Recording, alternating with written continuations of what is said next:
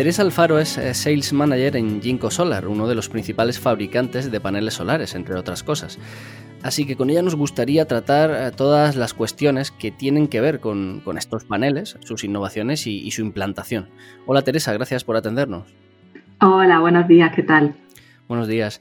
En primer lugar, eh, Héctor nos explicaba brevemente en qué consiste la, bifacialidad en, los paneles solares. Vosotros, que trabajáis, eh, bueno, imagino, con paneles de ambas características, conoceréis bien sus ventajas y desventajas, ¿no?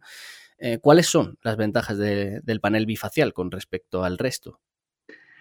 Bueno, pues básicamente la, principal ventaja de la tecnología bifacial es eh, la ganancia que, se obtiene por la cara posterior del panel. Eh, al fin y al cabo, el panel bifacial está hecho de células que son sensibles a la luz por ambas caras. Y bueno, entre las principales ventajas, se trata de un panel que tiene mejor rendimiento, por lo que en proyectos de, un tamaño similar hay una mayor producción de energía con un coste de instalación muy, muy similar o ligeramente eh, más alto, de forma que el costo nivelado de la energía, o el LCOE, por sus siglas en inglés, se ve reducido. ¿Vale? Y, bueno, em, un punto importante de la tecnología bifacial es eh, que se vuelve especialmente interesante en sitios con, un albedo alto, por de nuevo, por la ganancia que, se obtiene en estas condiciones de instalación. El albedo, como sabéis, es el, porcentaje de, radiación de cualquier superficie en realidad que refleja respecto a la, radiación que, incide sobre ella. Entonces, las superficies claras tienen valores de albedo superiores a las oscuras. Por eso las instalaciones en superficies blancas, en desiertos de arena clara o en techos blancos, en grava, tienen un, albedo alto y por, consecuencia pues la, producción y la ganancia de la cara posterior será muy interesante. Y luego, como último punto interesante de la tecnología bifacial, es que el rendimiento del panel está garantizado por el fabricante durante 30 años, mientras que el panel monofacial, eh, bueno, la producción del panel monofacial solamente se garantiza durante 25. De acuerdo. Eh, sabido esto, ¿cuáles podríamos decir entonces que son las tendencias o las novedades que como fabricantes de paneles eh, pues veis actualmente o prevéis que, ocurrirán en los próximos años? Pues mira, en, relación a la tecnología bifacial, eh, y a pesar de que Ginkgo tiene también disponible el panel de, doble vidrio, eh, nosotros hemos apostado claramente por el backsheet transparente en la cara trasera. Eh, ¿Y por qué? Básicamente por, las distintas ventajas que, presenta ¿no? el Tetlar. se trata de un material que tiene menor peso, con lo cual implica menor coste de estructura, menor coste de montaje o de mano de obra a la hora de manipular el panel. Em, tienen mejor limpieza, porque el teldar está compuesto por una superficie que es em, hidrofóbica, que lo que hace es impedir que se adhiera a la suciedad y, tiene además propiedades que repelen las manchas. Entonces se trata al final de una superficie que se ensucia menos y que es más fácil de limpiar. Eh, luego, desde mi punto de vista, un factor súper importante del Baxi transparente o del Tetlar es la fiabilidad que presenta eh, porque tiene mejor respuesta a la radiación ultravioleta. Se trata de, una superficie que tiene menor o mejor envejecimiento frente a la radiación ultravioleta. Y luego, además, por supuesto, garantiza un alto nivel de transparencia, es un material transpirable, que también es una ventaja importante en determinado tipo de instalaciones o de condiciones climáticas, tiene mejor disipación del calor, al final, por, por todo este cúmulo de, factores, eh, Ginkgo apuesta por el, por el panel bifacial con, con base transparente. Perdona, disculpa. Y olvidaba comentar también, bueno, nosotros en este momento tenemos una gama de productos que se conoce comercialmente con el nombre de Tiger y Tiger Pro. Eh, y se trata de paneles, bueno, de 120, 144 o en el caso del Tiger Pro 78 bifacial, 156 eh, células.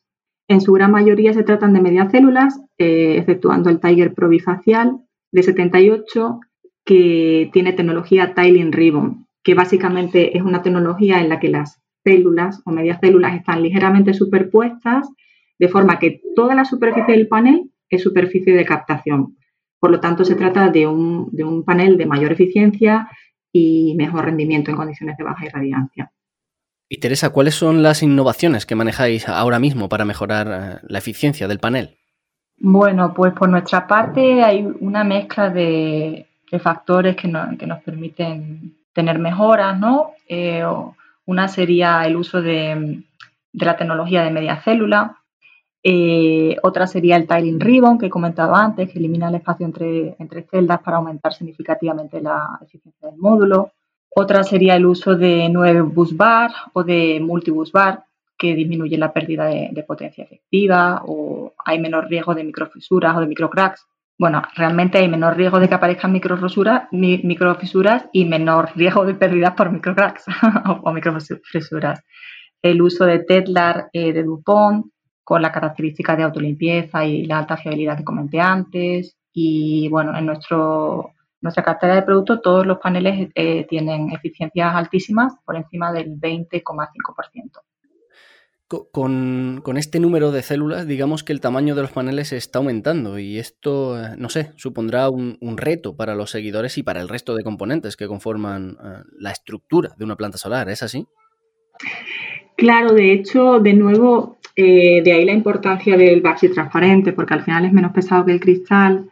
Y en ese panel que comentaba antes, por ejemplo, en el de 78, utilizamos baxi transparente en la cara trasera y permite que el, peso del panel no se vaya a, unos niveles que, que, compliquen un poco el coste del seguidor, etcétera. Con, toda esta cuestión de la bifacialidad creo que hay bastante, digamos, desconocimiento fuera del sector. De hecho, hasta el propio Ministerio de Transición Ecológica creo que malinterpretó la implantación de, paneles bifaciales y que este verano, el pasado verano, el sector se mostró, ah, digamos, molesto por esta circunstancia. ¿Qué ocurrió, Teresa? ¿Y, se ha resuelto esta cuestión o aún no se acaba de asimilar lo que es y lo que supone la bifacialidad? aún no, está resuelto, por desgracia, y bueno, como sabéis, básicamente el, error de interpretación del Ministerio viene de no estar bien definida la potencia de la parte bifacial del panel. ¿no? Ellos entienden que, la potencia instalada es igual a la suma de la potencia máxima de ambas caras, de la delantera y de la trasera. Y la realidad es que la bifacialidad es, compleja y ha de ser eh, entendida en función de distintos parámetros eh, uno muy importante que ya he comentado es el albedo, entre otros, pero bueno, ese es especialmente importante tal vez. Y como ya hemos comentado, pues las superficies claras tienen valores de albedo superiores a las oscuras y entonces la potencia que se mide en la cara delantera es en condiciones STC o condiciones estándar, pero sin embargo la, potencia de la cara trasera depende del factor de, de bifacialidad del módulo y de esas condiciones ambientales, ¿no? de este albedo. Entonces, si el albedo es, por ejemplo, de un 10% en la parte bifacial, eh, perdona, si es de un 10%, la parte bifacial va a producir una cantidad diferente que si el albedo es del 45%. Y por este motivo es tan complicado determinar cuál es la potencia que se tiene que entender como nominal o como potencia de la, cara trasera.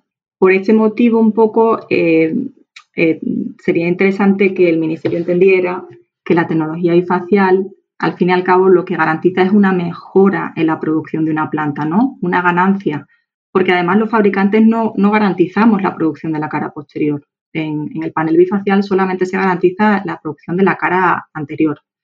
Eh, entonces, si el ministerio obliga a hacer las instalaciones teniendo en cuenta la, parte bifacial, esto lo que está generando es una incertidumbre infinita, porque ¿cuál es la potencia bifacial que se, se tiene que considerar? ¿no? de, entrada hay que entender muy bien cuál es el albedo. Y por otro lado, se está obligando al dueño de la planta o, al instalador a tener una responsabilidad sobre una producción que no está garantizada por el fabricante, puesto que solo garantizamos la, la, cara delantera, la cara trasera no está garantizada. Entonces, bueno, el sector en España se está viendo muy negativamente afectado por esta incertidumbre y por el error de interpretación del Ministerio los proyectos que habían sido diseñados eh, con tecnología bifacial, tal y como ocurre en el resto de mercados, puesto que es la tecnología que más sentido tiene y la que permite un mejor LCOE, como comentamos antes. En España no se está optando por la instalación de paneles bifaciales y se está recurriendo a, la tecnología monofacial. Mm, Ginkgo recientemente ha cerrado un acuerdo en Grecia para lo que será el mayor parque fotovoltaico bifacial de Europa. Eh, se trata de una instalación de 204 megavatios pico libre de subsidios y el proyecto se adjudicó el, contrato de venta de energía en la subasta de renovables de Grecia de, abril del año pasado.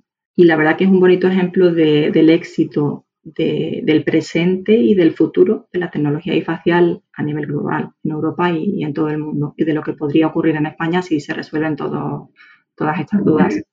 Pues Teresa Alfaro, Sales Manager en Ginkgo Solar, muchas gracias por estar esta mañana con nosotros. Muchas gracias a vosotros, un saludo.